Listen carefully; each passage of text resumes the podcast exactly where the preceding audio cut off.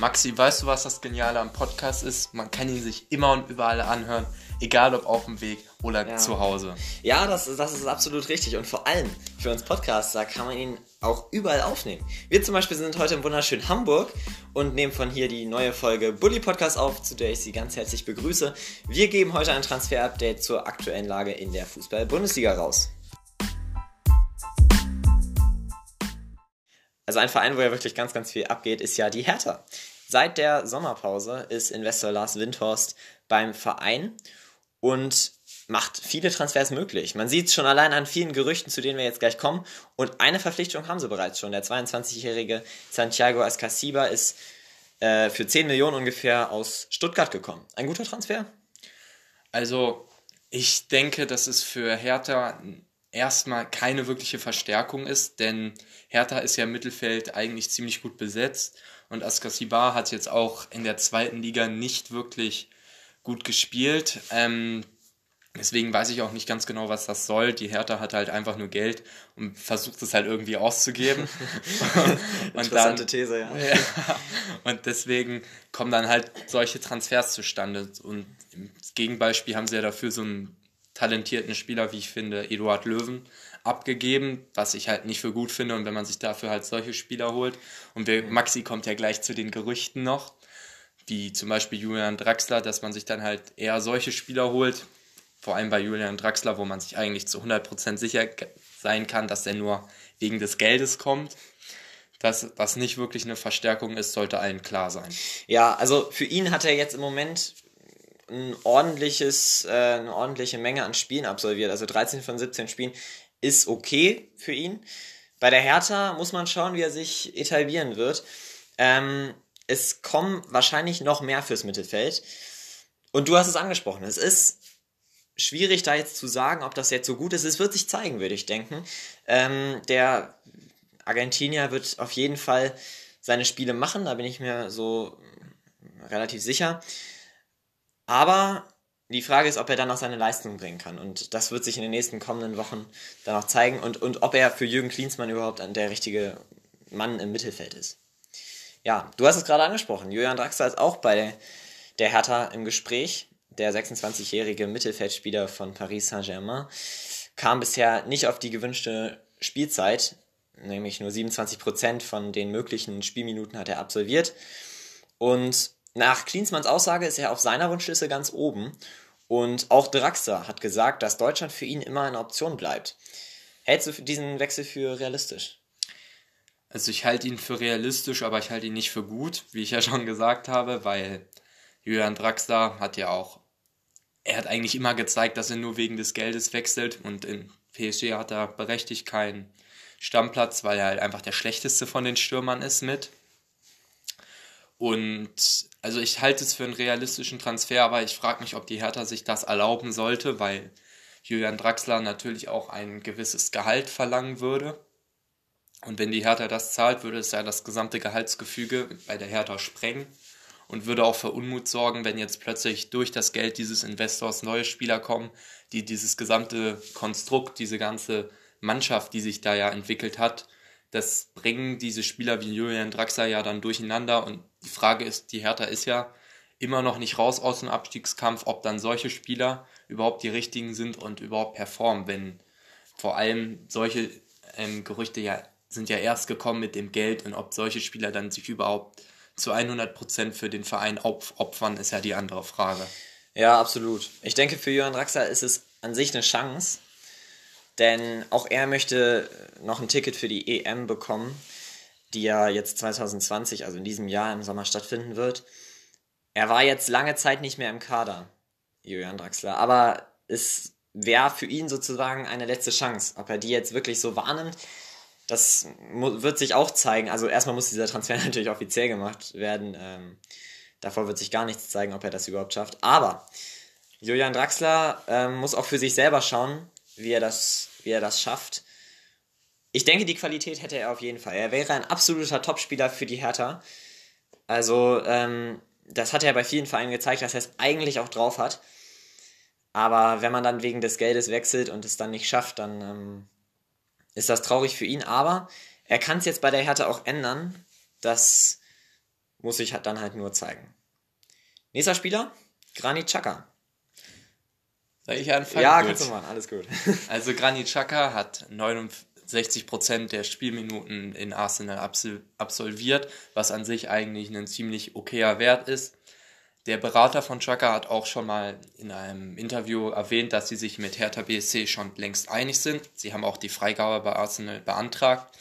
Das muss man allerdings sagen, dass Granit Xhaka das noch unter dem jetzt Ex-Trainer Unai Emery gemacht hat. Und der aktuelle Trainer von Arsenal hat schon gesagt, dass er zu 100% auf Chaka setzen will. Deswegen ist halt die Frage, ob dieser Transfer jetzt überhaupt noch zustande kommt. Aber das Gerücht steht halt immer noch im Raum. Ja, absolut. Also ich glaube, was gerade entscheidend ist, ist, dass Chaka ein genialer Mittelfeldspieler ist. Der und Askasiba, das, das, könnte, das könnte sehr, sehr harmonisch werden. Er kostet auch eine ganze Menge, knapp 25 Millionen ungefähr. Aber er würde der Hertha richtig Qualität mitbringen. Also, das, das ist der Hertha auf jeden Fall sicher. Ja, bei Chaka, das ist auch ein Spieler, bei dem könnte ich mir auch vorstellen, der schmeißt sich auch im Notfall in Zweikampf, wenn nichts mehr geht, ja. was ich mir jetzt bei Julian Draxler nicht so vorstellen kann. Also der würde der Hertha auf jeden Fall weiterhelfen.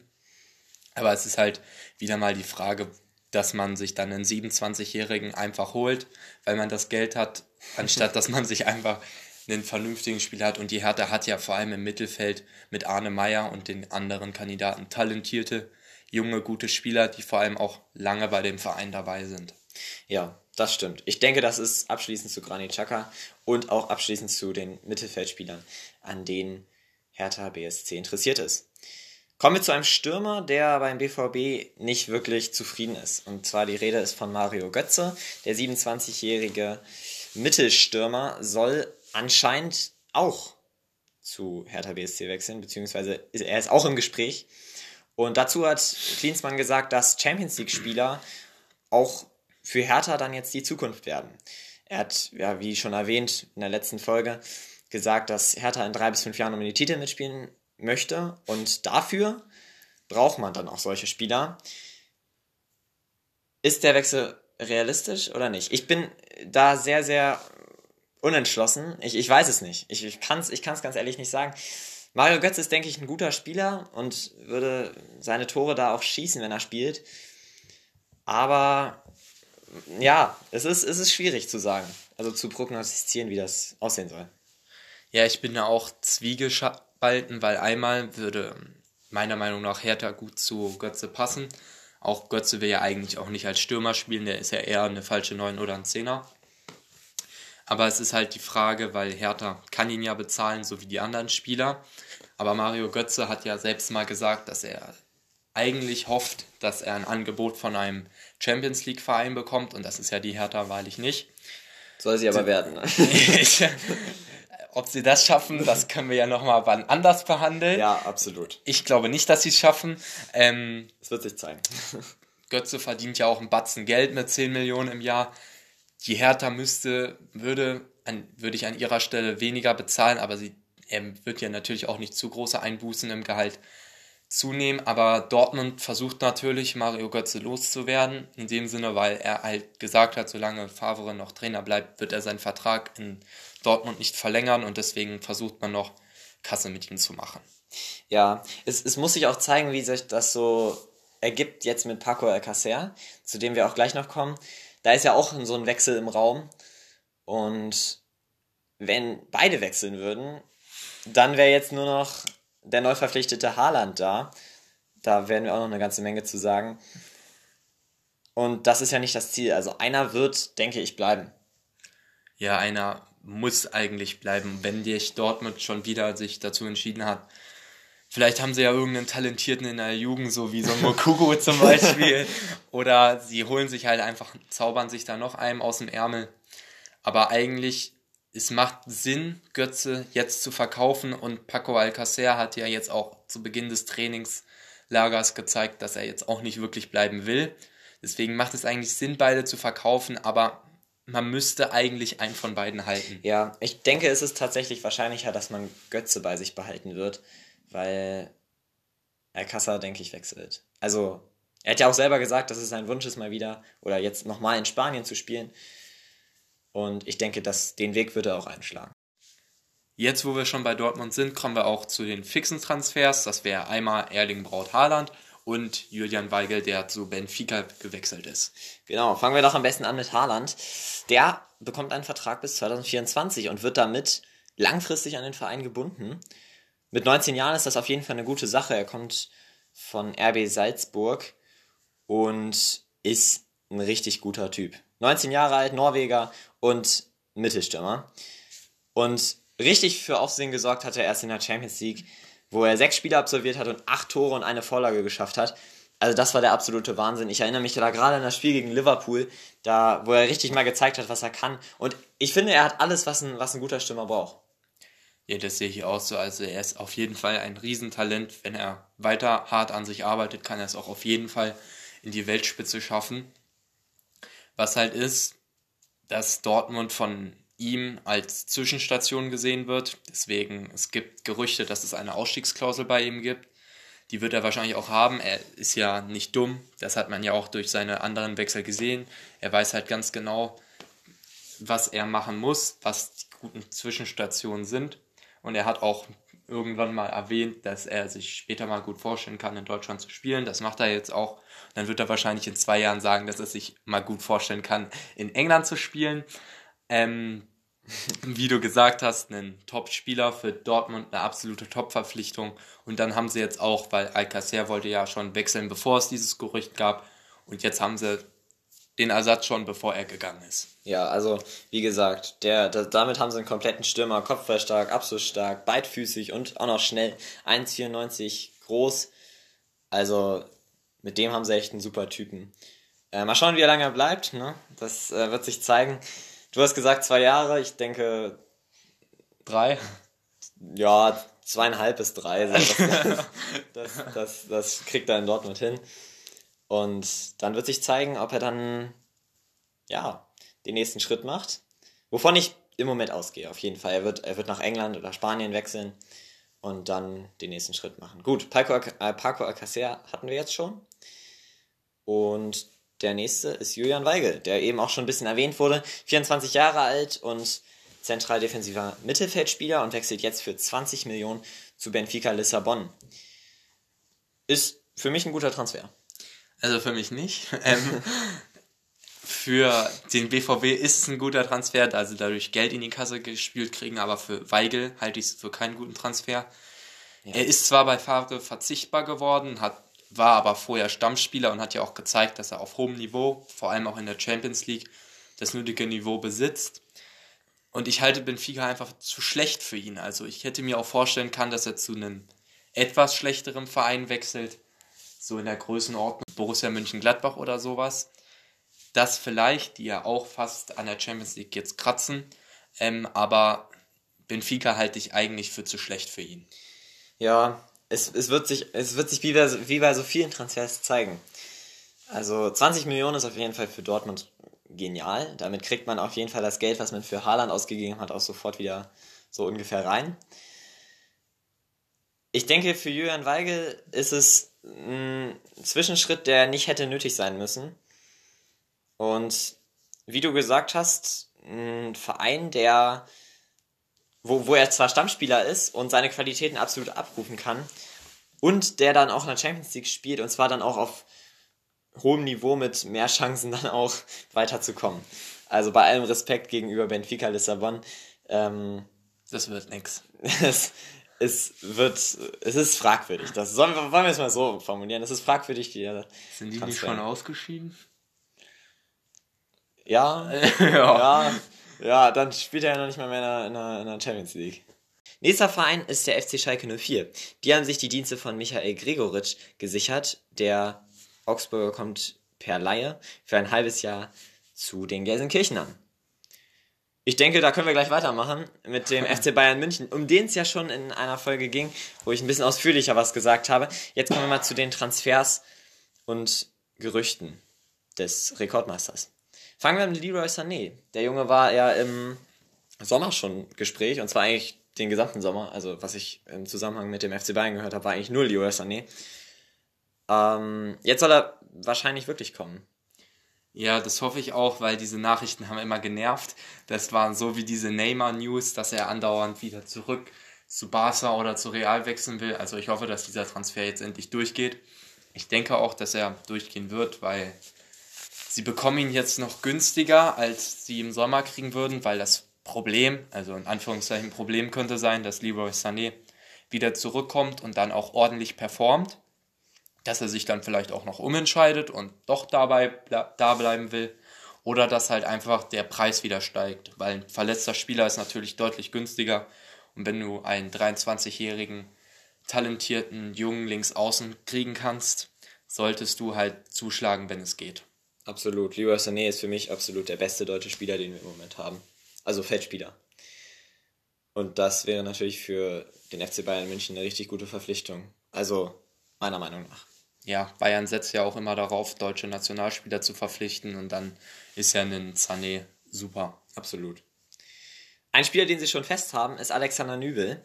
Zudem werden wir jetzt in dieser Folge nicht ganz so viel sagen, denn wir machen eine extra Folge zu Alexander Nübel, der ja jetzt zum Rekordmeister wechselt. Alles weitere sagen wir euch dann. Er wechselt ablösefrei, das nur mal jetzt kurz, und wird dann ab dem 1. Juli Spieler des FC Bayern sein. Ein Verein, der meiner Ansicht nach in letzter Zeit sehr intelligente Transfers getätigt hat, ist der FCA. Diese Transferpolitik verfolgen sie weiterhin, indem sie Eduard Löwen für anderthalb Jahre von der Hertha ausleihen.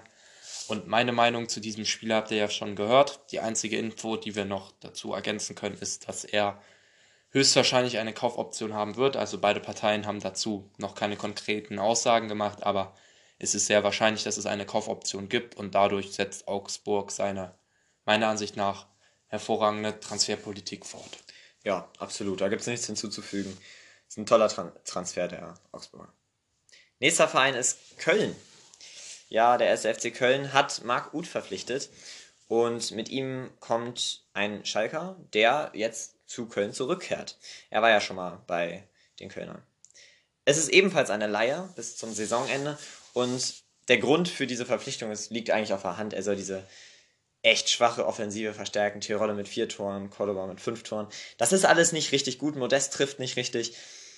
Und ich denke, Marc Uth kann da richtig, richtig was bewirken. Ja, ich denke auch, dass er da eine gute Hilfe ist. Es ist für beide eine Top-Situation. Er ist da, um endlich zu zeigen, dass er es immer noch kann, Spielpraxis zu sammeln. Und der erste FC Köln braucht einfach Spieler, auf die man sich verlassen kann, dass sie halt auf jeden Fall Leistung abliefern oder wenigstens, dass sie vernünftig spielen. Was ich halt ein bisschen schade finde, dass ich denke, dass jetzt dieser 17-jährige Kölner Stürmer jetzt wahrscheinlich rausgedrängt wird aus der Startaufstellung, obwohl der ziemlich gut performt hat. Ich hoffe, dass Markus Gistol ähm, irgendeine Möglichkeit findet, ihn mit Marc zusammenspielen zu lassen. Ja, das stimmt. Man hat ja in Köln jetzt auch viel auf die Jugend gesetzt. Ich kann mir vorstellen, dass er das auch so durchzieht. Ja, wo du schon bei Markus Gisdol bist, können wir gleich noch sein Zitat zum Transfer sagen. Marc ist ein technischer, starker Spieler mit sehr gutem Abschluss. Mit seiner Torjägerqualität wird er unser Spiel bereichern. Und ich denke, da hat er es absolut auf den Punkt getroffen. Wenn er in Form ist, dann ist er ein richtig guter Spieler. Ja. Ein Spieler, den sie ebenfalls verpflichtet haben, ist Elvis Rex Bitschei. Der 22-Jährige wird ebenfalls ausgeliehen, genauso wie Marc Uth. Ist ein junger, talentierter Spieler, der auch jetzt mit einer Kaufoption für Köln, wenn er gut spielt, dann wird er, denke ich, auch fest verpflichtet. Ja, das denke ich auch. Es ist ein junger, ta talentierter Spieler vom VfL. Ist auch schlau vom, von Köln, sich da eine Kaufoption zu sichern. Beide Vereine haben keine Angabe gemacht, wie hoch sie ist. Aber ich denke, dass sie jetzt nicht allzu hoch sein wird, dass Köln sie sich leisten kann. Ja, absolut. Ich denke, zu dem Spiel ist alles gesagt. Interessen von Kölner Seite gibt es noch an Simon Fallett, der Frankfurter Innenverteidiger, 27 Jahre alt. Es wäre, denke ich, eine Verstärkung jetzt auch für die Kölner Defensive. Also es ist ein Kämpfertyp, der auf jeden Fall die Abwehrkette da verstärken könnte. Ja, also wir kennen ja alle die Abwehr vom ersten FC Köln und ich denke, man kann sie oft gar nicht Abwehr nennen, was die da leisten. Und da ist Valette eine super Verstärkung. Ja, das sehe ich auch so. Er und, und Mire könnten dann zusammenspielen. Das, ja. das wäre eine gute Sache. Ebenfalls im Gespräch ist Armin Younes, der 26-Jährige, spielt im Moment bei Neapel und wäre eine Verstärkung für die Linksaußenbahn.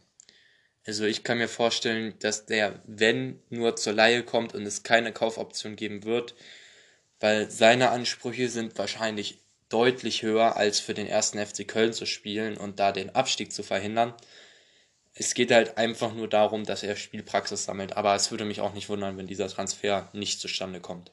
Das denke ich auch. Ich denke, Simon Fallett ist möglich und auch wahrscheinlich. Armin Younes, wenn überhaupt eine Laie, sonst gar nicht. Also mit der Transfer-Update-Folge sind wir ja so gut wie am Ende. Und da sich einige Hörer jetzt auch gewünscht haben, dass wir am Ende der Folge nochmal einen kurzen und knackigen Überblick über generelle Nachrichten im, in der Welt des Fußballs, jetzt speziell über die Bundesliga, machen, ähm, haben wir uns gedacht, dass wir das einfach machen, oder? Ja, also ich halte das auch für gut, weil auch bei einem Transfer-Update hofft man ja trotzdem auf dem Laufenden gehalten zu werden. In der Welt des deutschen Fußballs gibt es jetzt nicht so viele neue Nachrichten. Die einzige Nachricht, die wir haben, ist aus der zweiten Liga, die jetzt auch schon ein wenig älter ist. Das ist einfach, dass der VfB Stuttgart einen neuen Trainer hat, Materazzo.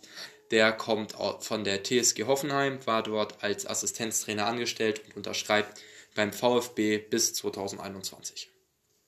Da ist alles gesagt. Ich denke, ist ein ordentlicher Transfer für den VfB Stuttgart.